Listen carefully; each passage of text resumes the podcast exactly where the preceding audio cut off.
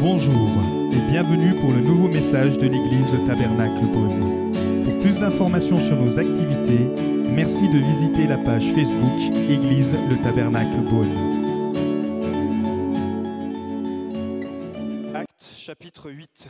Un ange du Seigneur s'adressa à Philippe en disant Lève-toi et va en direction du sud sur le chemin qui descend de Jérusalem à Gaza, celui qui est désert.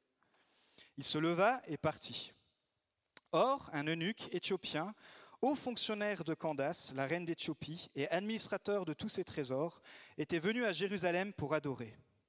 Il repartait, assis sur son char, et lisait le prophète Ésaïe. L'Esprit dit à Philippe, Avance et approche-toi de ce char. Philippe accourut et entendit l'Éthiopien lire le prophète Ésaïe. Il lui dit, Comprends-tu ce que tu lis? Puis l'homme répondit, Mais comment le pourrais-je si personne ne me l'explique? Et invita Philippe à monter, à s'asseoir avec lui. Le passage de l'écriture qu'il lisait était celui-ci. Il a été conduit comme une brebis à l'abattoir, et, pareil à un agneau muet devant celui qui le tond, il n'ouvre pas la bouche. Dans son humiliation, la justice lui a été refusée, et sa génération, qui en parlera? En effet, sa vie a été supprimée de la terre. L'eunuque dit à Philippe, Je t'en prie, à propos de qui le prophète dit-il cela? Est-ce à propos de lui-même ou à propos de quelqu'un d'autre? Alors Philippe prit la parole, et en partant de ce texte de l'Écriture, il lui annonça la bonne nouvelle de Jésus. Comme ils continuaient leur chemin, ils arrivèrent à un point d'eau. L'eunuque dit, Voici de l'eau, mais qu'est-ce qui empêche que je sois baptisé? Et Philippe dit, Si tu crois de tout ton cœur, cela est possible. L'eunuque répondit, Je crois que Jésus-Christ est le Fils de Dieu. Il fit arrêter le char. Philippe et l'eunuque descendirent tous les deux dans l'eau, et Philippe baptisa l'eunuque. Quand ils furent sortis de l'eau, l'Esprit du Seigneur enleva Philippe, et l'eunuque ne le vit plus. Il poursuivit sa route, tout joyeux. Merci Seigneur pour ta parole. Merci car ce soir nous ouvrons nos cœurs à ce qu'elle puisse encore ouvrir l'intérieur, Seigneur, ouvrir notre esprit. Merci de déposer dans chaque cœur présent ici ta paix, dans le précieux nom de Jésus. Amen. Alors j'aimerais déjà commencer par une question. C'est quoi la Pâque pour vous? Si on posait la question autour de nous, qu'est-ce que vous répondriez? Ou qu'est-ce que peut-être dans la rue on pourrait dire? Si on allait poser la question sur l'entourage et dire c'est quoi la Pâque pour toi? Parce que la Pâque, j'ai l'impression, et ce n'est pas une impression, c'est même vérifié, qu'elle a vraiment perdu son sens.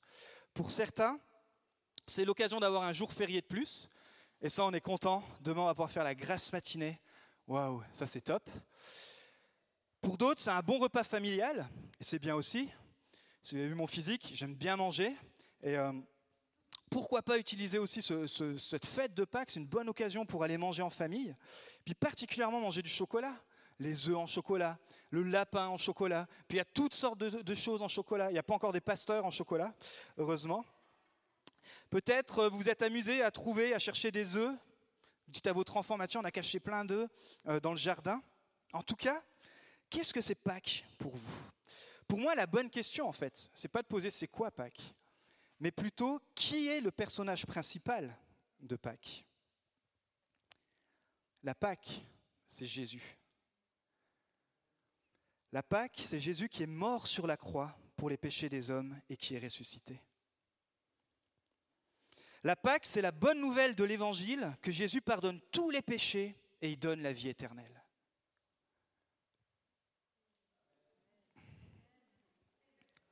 Vous voyez, hein, même dans une église, il euh, faut rappeler, hein, c'est quoi la Pâque?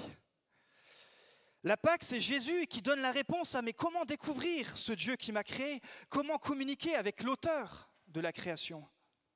Comment être pardonné? Comment être guéri? Comment retrouver la paix? Comment être restauré? Peut-être ce soir, vous êtes là et vous êtes venu avec toutes sortes de questions dans votre tête. Peut-être des questions d'ordre spirituel, peut-être des questions pas d'ordre spirituel, mais finalement, avec ce qui vient de se passer ce soir, il y a forcément des questions spirituelles qui viennent. Il y a forcément des, questions qui sont là et qui refont surface. J'aimerais vous dire que Dieu, il entend vos questions et surtout que Dieu vous répondra. Et c'est justement l'histoire de cet homme qu'on vient de lire qui cherche des réponses à ces questions spirituelles, cet Éthiopien. Alors, Vous me dites, pasteur, c'est quoi l'histoire de cet Éthiopien? Un eunuque Qu'est-ce que tu nous racontes? Ok. À l'époque, il faut repartir 2000 ans euh, en arrière. Il y avait l'Éthiopie qui était juste en bas de l'Égypte. Et elle était gouvernée, il y avait un royaume. Et ce royaume était gouverné par une reine, qu'on appelait la reine d'Éthiopie, qu'on appelait, euh, le, nom, euh, on va dire, littéral, c'était la Candace. Comme les rois, c'était des pharaons, bah, pour les Égyptiens, les reines, c'était les Candaces. et du coup, cet Éthiopien, c'était l'équivalent du Premier ministre. Comme, aujourd'hui, on aurait le Premier ministre des Finances. Et il a parcouru tout ce chemin depuis le, sud de, l'Égypte, quoi, depuis l'Éthiopie, pour venir adorer à Jérusalem. En fait, ce, Premier ministre, qui devait certainement avoir une grande cohorte, une caravane, euh, il n'y avait pas de jet euh, euh, privé, il n'y avait pas EasyJet et compagnie, donc c'était des longs, des longs, longs trajets. Et pendant ce long trajet, cet homme qui était riche, qui était Premier ministre, qui avait une place sociale incroyable, il avait comme à l'intérieur de lui un vide. Et il s'est dit, je vais aller à Jérusalem, je vais aller adorer. Pourquoi? Parce qu'encore une fois, si on retourne 2000 ans en arrière, Jérusalem, il y avait le temple, le plus grand temple qui existait sur la terre. Et c'était le centre religieux qui était connu mondialement. Et il y avait des pèlerinages qui se faisaient de toutes sortes, des quatre coins de la terre. Et lui, ce brave homme, il s'est dit, bah, je vais aller au temple, ce magnifique temple que même les Romains avaient restauré, histoire d'avoir une alliance aussi avec les Juifs. Et il s'est dit, je vais aller voir ce temple, et puis je vais aussi aller adorer. Mais le triste résultat, c'est, suite à ce pèlerinage religieux, on ne sait pas trop ce qui s'est passé au temple, mais il revient, j'ai envie de dire, il revient bredouille. Il revient sur son char, et on peut s'imaginer, imaginez-vous tout le monde qui est autour, tous ces, tous ces officiers, etc. Et il revient en fait le cœur vide. Il dit, j'ai fait un pèlerinage religieux, je suis allé dans le coin le plus religieux de la terre qui existe à ce jour, et finalement, je reviens le cœur vide. Parce qu'il savait que, en tant que haut fonctionnaire, malgré qu'il avait le confort, qu'il était riche, il y avait bien plus que l'argent. Il y avait bien plus qu'une place sociale. Mais malheureusement, il rentre sans réponse. Son pèlerinage religieux n'a pas répondu à sa soif spirituelle. Il rentre insatisfait mais la bonne nouvelle, c'est qu'il rentre toujours à la recherche de Dieu. Pourquoi? Parce qu'ils nous, disent qu'il est en train de lire la Bible. Alors, pour ceux qui découvrent la Bible ce soir, ou pour ceux qui sont moins familiers avec la Bible, la Bible, il y a deux livres, et à l'époque, il n'y avait qu'une partie de ce livre, qu'on appelait l'Ancien Testament. Et notre brave homme, il lit une partie de cette, de cette Bible, de l'Ancien Testament, c'est le prophète Ésaïe. Pourquoi? Parce que dans toute la Bible, peu importe la page où vous l'ouvrez, la Bible révèle une personne. La Bible révèle le cœur de Dieu. La Bible révèle qui est celui qui a tant aimé le monde, qui a donné son Fils? La, Bible révèle le Père, la Bible révèle le Fils Jésus-Christ et la Bible révèle le Saint-Esprit. Donc il avait quand même la bonne attitude. Il dit, je vais quand même lire la Bible et puis je vais essayer de comprendre. D'ailleurs, j'aimerais vous dire qu'ici, on on a des Bibles qu'on donne gratuitement. Si vous n'avez pas de Bible, repartez avec une Bible. C'est vraiment la parole de Dieu. Si vous voulez découvrir Dieu, si vous voulez aller plus loin avec Dieu, il n'y a pas d'autre solution que de vous plonger dans le livre que Dieu a donné aux hommes, mais qui est inspiré par Dieu. Donc encore une fois, à la fin, vous pourrez repartir avec une Bible. Et puis regardez comme Dieu est bon, parce que Dieu envoie Philippe vers cet homme pour répondre à ces questions. Il ne le laisse pas dans ce tourment, il ne le laisse pas dans, toutes ses pensées. Il lit la Bible, mais il, il lui dit qu'il ne comprend pas. Je lis la Bible, mais je ne comprends rien. Je lis ce livre, et c'est peut-être ton cas ce soir, où tu as peut-être grandi dans un milieu religieux où on te lisait la Bible, mais tu comprenais rien. Et il n'y avait personne pour t'expliquer. Et puis, euh, peut-être ce soir, tu es là et tu dis, mais comment ça se fait qu'il y a autant de monde sur Beaune qui, qui croit en Dieu? Est-ce que ces gens comprennent la Bible? J'aimerais vous dire que Dieu a vu la soif de cet homme et qu'il a envoyé, pas de façon naturelle, mais de façon surnaturelle. Il a demandé à un ange d'aller parler à Philippe. C'est qui Philippe? Philippe, c'est un des premiers chrétiens de l'Église. Quand Christ est ressuscité, l'Église, l'Église est née, et notamment à la Pentecôte. Et puis, parmi cette première Église, il y avait le Philippe. Mais ce Philippe, il ne s'est pas cantonné à sa vie chrétienne standard. Ce Philippe, il avait envie d'aller parler de Jésus, il avait envie d'aller proclamer la bonne nouvelle. Et Dieu, il a vu ça. Alors Dieu envoie un ange à Philippe pour dire, j'ai vu un gars là qui a soif de moi. Mais comme je passe toujours par des hommes pour révéler qui je suis, mon cher Philippe, c'est ta mission. Mon cher Philippe, tu vas sortir de tes rangs de l'église, tu vas sortir de ta chaise, tu vas sortir de ton confort, tu vas sortir de ton train-train, tu vas sortir de ton jour férié et tu vas aller parler de moi à un homme qui a faim et qui a soif de Dieu. Imaginez comment Dieu prend la situation à cœur. Moi, quand Dieu s'est révélé à moi, je suis né dans une famille chrétienne. J'aurais trop aimé que la personne qui vient de me parler de Dieu me dise Waouh, tu sais quoi, c'est un ange qui m'envoie parce qu'il veut, me prouver, il veut te prouver pardon, que Dieu existe. Waouh, je me sentirais tellement honoré. Imaginez-vous, ce gars, c'est un ange qui vient de la part de Dieu, qui dit Dieu a trouvé ton cœur disposé.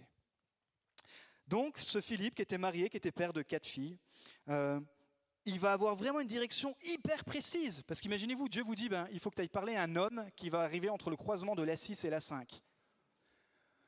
Sur l'aire d'autoroute, non, on va aller plus proche. Sur l'aire d'autoroute de Chevray-Chambertin, là où on a des amis qui travaillent, eh ben, tu vas le rejoindre sur l'aire d'autoroute et tu verras, il sera en train de boire à la machine à café, il prendra l'arabica, et puis au moment où il va appuyer sur le bouton, eh ben, tu vas voir que c'est lui. Et il faudra que tu lui parles. C'est littéralement ça, parce qu'en fait, de la route qui allait de, euh, de, Jérusalem à Gaza, il y avait deux routes. Il y avait une route principale, et Dieu, il a vu que l'Éthiopien, cet homme qui, euh, qui repartait, il avait pris la seconde route, celle qui était peu empruntée. C'est pour ça qu'il dit, tu prendras, Dieu, il est hyper précis, tu prendras la deuxième route, tu ne te fais pas avoir, parce que si tu loupes la mission, ça va mal se passer entre toi et moi, Philippe. Donc Philippe, il dit, oh, Dieu, tu rigoles pas, tu m'envoies un ange. Ensuite, tu me dis exactement où il va être. Et c'est pour ça qu'il nous a dit que le gars, il se met à courir. Imaginez-vous, Dieu vous dit, il y a un gars qui t'attend à la station-service, à tel endroit, à tel moment. Il faut pas que tu le loupes parce que c'est toi que je vais utiliser pour découvrir quel Dieu je suis. Mais moi, j'abandonne ce que je suis en train de faire et je me précipite. C'est exactement ce qu'il a fait. Donc euh, Philippe, il obéit à Dieu sans hésiter il se met à courir, il se met à rattraper cette caravane. Donc certainement, euh, il y avait pas mal d'étapes à franchir parce que c'était un homme important, un premier ministre. C'était pas juste un gars avec son char et qui s'est dit tiens, hop, allons à Jérusalem. Non, non, à l'époque, il se trimballait avec toutes sortes d'équipements, toutes sortes de personnes, des chevaliers pour les protéger, puisque c'était des personnes qui étaient, comme vous pouvez imaginer ici, des personnes importantes avec toutes les voitures. ok? Et puis Philippe, il n'a pas peur. Il y va, il y va, il dit non, moi, le Premier ministre, j'ai un message de la part de Dieu. Et finalement, quand il arrive tout proche de sa caravane, euh, il, va voir, cet Éthiopien, ce, Premier ministre, et il l'entend parler, il l'entend lire la parole, et il entend lire Ésaïe. Et il lui dit, alors comprends-tu ce que tu lis? Puis le, le Premier ministre dit, mais non, mais comment pourrais-je?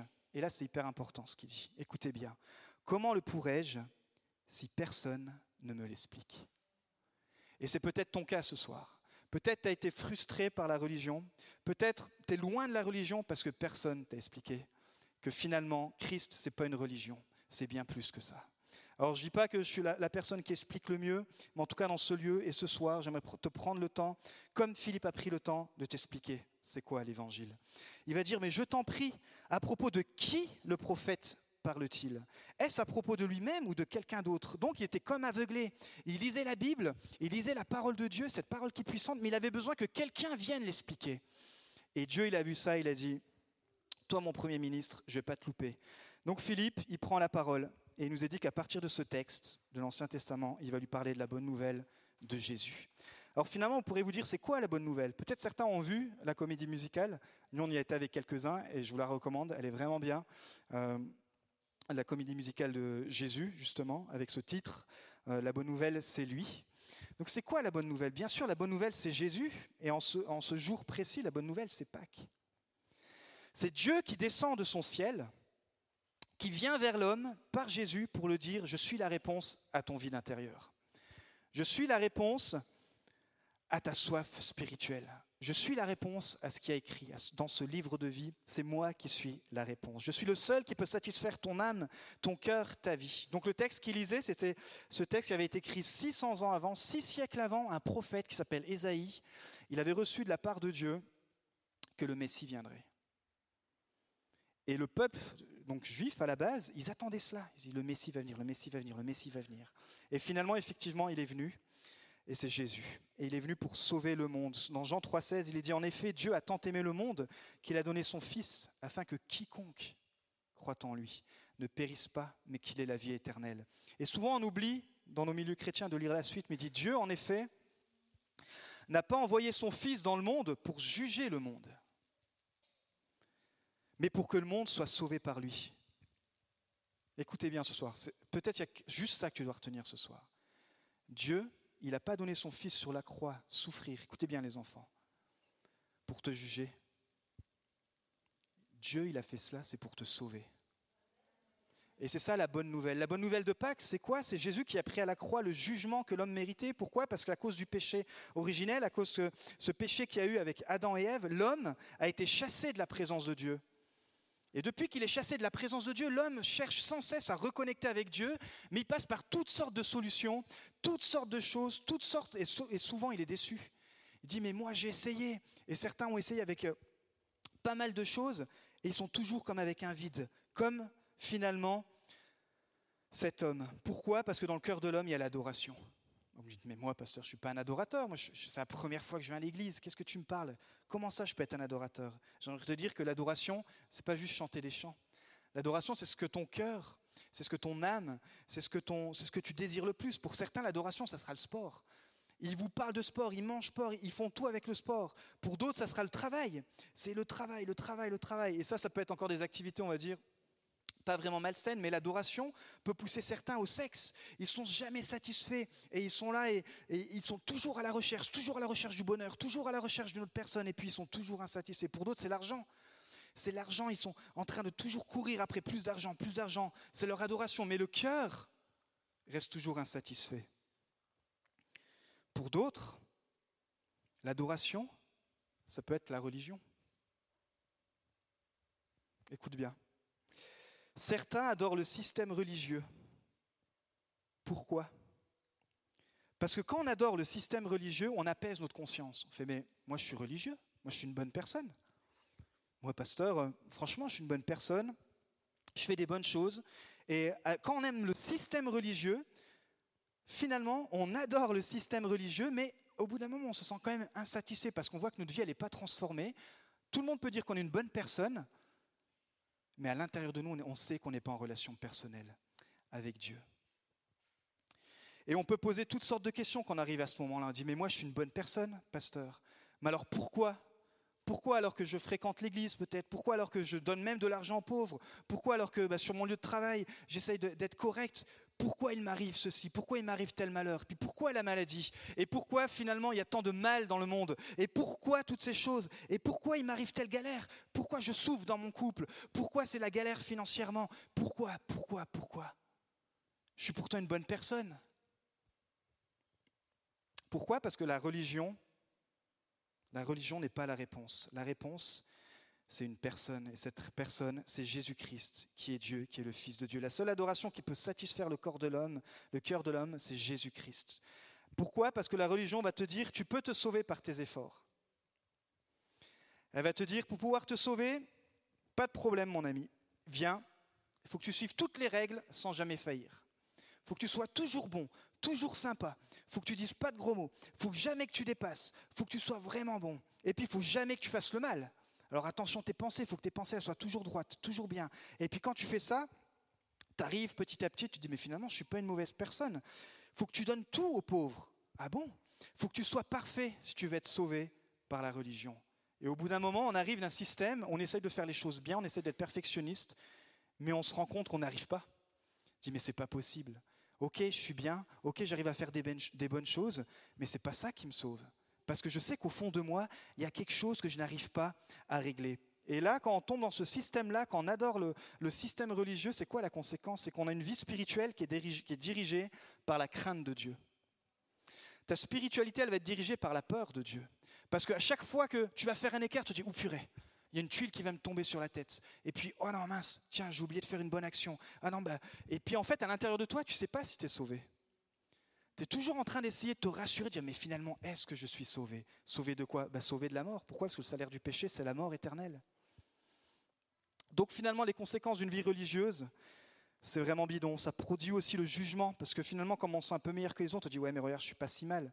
Regarde telle personne, regarde mon voisin, lui, il est vraiment pas, il est vraiment pas bon. Hein J'aimerais te dire la solution et la réponse, c'est Christ. Pourquoi l'Évangile te dit que Jésus a fait tous les efforts pour toi? Tous ces efforts, il les a payés à la croix. Tout ce que tu ne pourras jamais faire, toute cette droiture que tu essayes de faire, toutes ces bonnes actions que tu essayes de faire, tout ce rachat, toutes ces bonnes œuvres que tu essayes de faire pour racheter ta vie, et tu ne pourras jamais le faire, Christ l'a fait une fois pour toutes à la croix. Et c'est pour ça qu'au bout de trois jours, alors qu'il a été crucifié pour nos péchés, crucifié pour tous nos manquements, au bout de trois jours, il est ressuscité, il a vaincu la mort, le péché. Tu n'as plus besoin d'essayer de te sauver par toi-même. Jésus te dit, je l'ai déjà fait pour toi. C'est ça la bonne nouvelle de l'Évangile. Tu n'as plus besoin d'essayer de te sauver par tes bonnes actions. Tu n'as plus besoin d'essayer de te torturer pour essayer de faire tous tes efforts et tout un système et même toute une sorte de rite et d'être bien et de faire toutes les choses bien. C'est pas possible parce que tu n'y arriveras pas. Laisse tomber, Jésus l'a déjà fait. C'est ce qu'on appelle la grâce. Et il y a ce magnifique verset qui dit En effet, c'est par la grâce que vous êtes sauvés, par le moyen de la foi. Et cela ne vient pas de vous, c'est le don de Dieu. Ce n'est pas par les œuvres afin que personne ne puisse se vanter.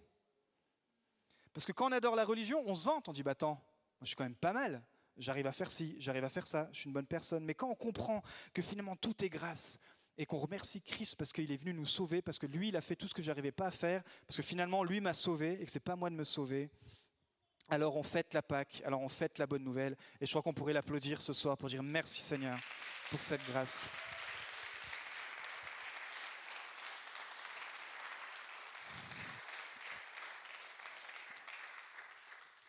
La dernière question que l'Éthiopien va poser, ce Premier ministre, cet homme très riche, superposition, qui a le pouvoir, mais qui a un vide intérieur C'est peut-être la question que tu te poses ce soir. Voici de l'eau, il va dire à Philippe. Qu'est-ce qui empêche que je sois baptisé? Qu'est-ce qui empêche que je sois baptisé? Pourquoi? Déjà, on va très rapidement répondre aux questions c'est quoi le baptême? Le mot baptême, il vient du grec baptizo, qui veut dire plonger complètement, immerger. C'est pour ça que le baptême par aspersion n'est pas, on pourrait dire, n'est pas biblique. Parce que dans la Bible et dans même le texte qu'on vient de lire, et dans notre exemple suprême qui est Christ, la personne est immergée et elle ressort de l'eau. C'était un mot en fait qu'on utilisait pour teindre un tissu. On plongeait le tissu complètement dans la teinture pour le changer de couleur. Donc Céline, ce soir, tu as changé de couleur.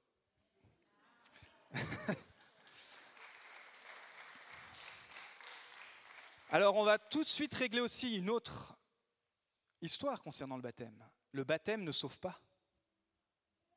Le baptême ne sauve pas. C'est peut-être choquant pour toi ce soir, on t'a peut-être baptisé quand tu étais petit, tu as peut-être baptisé tes enfants, c'est pas ça qui les sauve. Le baptême ne te sauve pas. Alors pourquoi le baptême Finalement, si le baptême ne sauve pas? Le baptême, il suit la conversion le baptême, il suit notre engagement de foi et c'est pour ça que la foi en Christ, elle est indispensable. Le baptême, c'est un geste d'obéissance. On s'est baptisé premièrement par obéissance, encore une fois, à la parole de Dieu. Parce que c'est ce qui est dit dans Matthieu 28, 18. C'est ce que Christ a dit, a dit, allez et faites de toutes les nations des disciples. Et baptisez-les au nom du Père, du Fils et du Saint-Esprit. Donc moi, je ne comprends pas quand on est chrétien, qu'on est engagé et qu'on négocie alors je ne parle pas quand, il y a, des profonds problèmes, je parle des personnes qui ont, envie de se faire baptiser, qui peuvent se faire baptiser, mais qui négocient, qui disent Je j'ai pas envie de me faire baptiser. Il y a des personnes qui galèrent tellement, qui sont persécutées à l'autre bout du monde parce qu'elles peuvent pas euh, peuvent pas exprimer leur foi. J'aimerais te dire qu'il n'y a aucun problème à te faire baptiser. C'est la suite normale quand tu crois en Christ, tu te fais baptiser. Alors après, je vous ai dit, hein, je mesure ce que je dis parce que je sais que parfois il peut y avoir euh, d'autres tensions, mais je parle d'une personne qui, qui se poserait la question, mais pourquoi me faire baptiser? Bah, Tout simplement, si tu crois en Christ, Christ, il s'est fait baptiser. Est-ce que tu te crois supérieur à Christ? En tout cas, pas moi. Jésus, il s'est fait, il a été présenté au temple quand il était petit. C'est pour ça qu'ici on présente les enfants, on les bénit. Mais Jésus, quand il a grandi, il s'est fait baptiser. L'homme sans péché, Dieu fait homme, il s'est fait baptiser par Jean-Baptiste. Ok Alors simplement, on se baptisé pourquoi? Parce qu'on obéit, parce qu'on veut devenir comme Christ, parce qu'on suit l'exemple de Christ. Et dernièrement, parce que c'est un témoignage, je dois être en mesure de témoigner. Et on a vu que Céline ce soir, elle a témoigné. Un enfant, un bébé, on a présenté d'ailleurs la petite Léane à Christ, on l'a béni, mais on ne lui a pas demandé de témoigner. Et on ne peut pas demander à un enfant, contre son gré, de témoigner. Donc, le baptême, c'est aussi un témoignage. Je déclare publiquement que ma vie a changé, que je suis une nouvelle personne, qu'il y a une nouvelle naissance en moi. Et dernièrement, c'est un engagement. Se faire baptiser, c'est s'engager. C'est ce qu'elle a dit, Céline. Maintenant, je suis Christ. Waouh En France, vous savez qu'en France, on est le quatrième pays le plus athée au monde. Derrière, c'est quoi le premier? Russie, Japon. Imaginez-vous. on est le quatrième le plus athée au monde, avec tout l'héritage du christianisme qu'on a eu. Pourquoi? Parce qu'on a remplacé la vie de Christ avec le système religieux. Pourquoi? Parce qu'on a remplacé la vie du Saint-Esprit avec la vie des rites. Pourquoi? Parce qu'on a remplacé la parole de Dieu avec toutes sortes de, de commentaires humains. Et j'aimerais vous dire qu'il y a une soif en France qui se réveille. Il y a une soif en France qui se réveille pour ceux qui ont soif du Christ, d'une vraie relation avec Dieu. 1 Pierre 3.2, il dit, c'est consciemment, c'est l'engagement d'une bonne conscience envers Dieu. Personne n'a forcé Céline ce soir pour parler, tu dis, tu vas parler pour te faire baptiser. Non, elle avait tellement envie de témoigner ce que Christ avait fait pour elle. Tu es conscient, tu dis, bah oui, Christ, voilà ce qu'il a fait pour moi et j'ai envie de le témoigner. ok? Puis dernièrement, c'est un symbole, le baptême représente notre identification à la mort, à l'ensevelissement et à la résurrection de Jésus. Et c'est pour ça qu'on fait ça à Pâques. Parce que Pâques, c'est Christ qui a été enseveli, qui est passé de la mort à la vie. Si quelqu'un est en Christ, il est une nouvelle créature, les choses anciennes sont passées, voici, toutes choses sont devenues nouvelles. Alors, qui peut se faire baptiser? Je termine avec ça ce soir.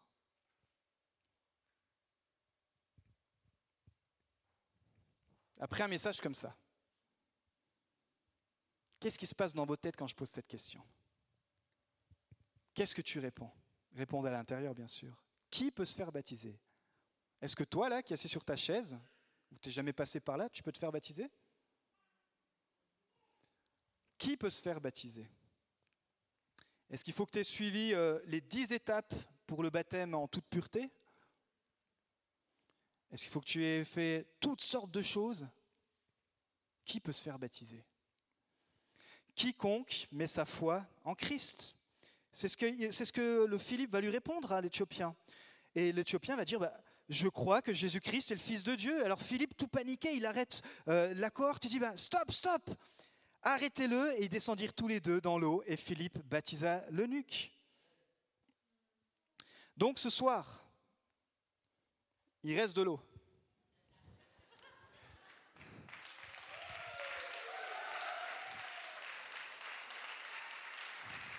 Ce soir, qu'est-ce qui va se passer maintenant? Chiche ou pas chiche?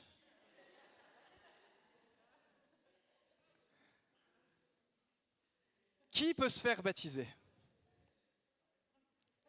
Qui peut se faire baptiser?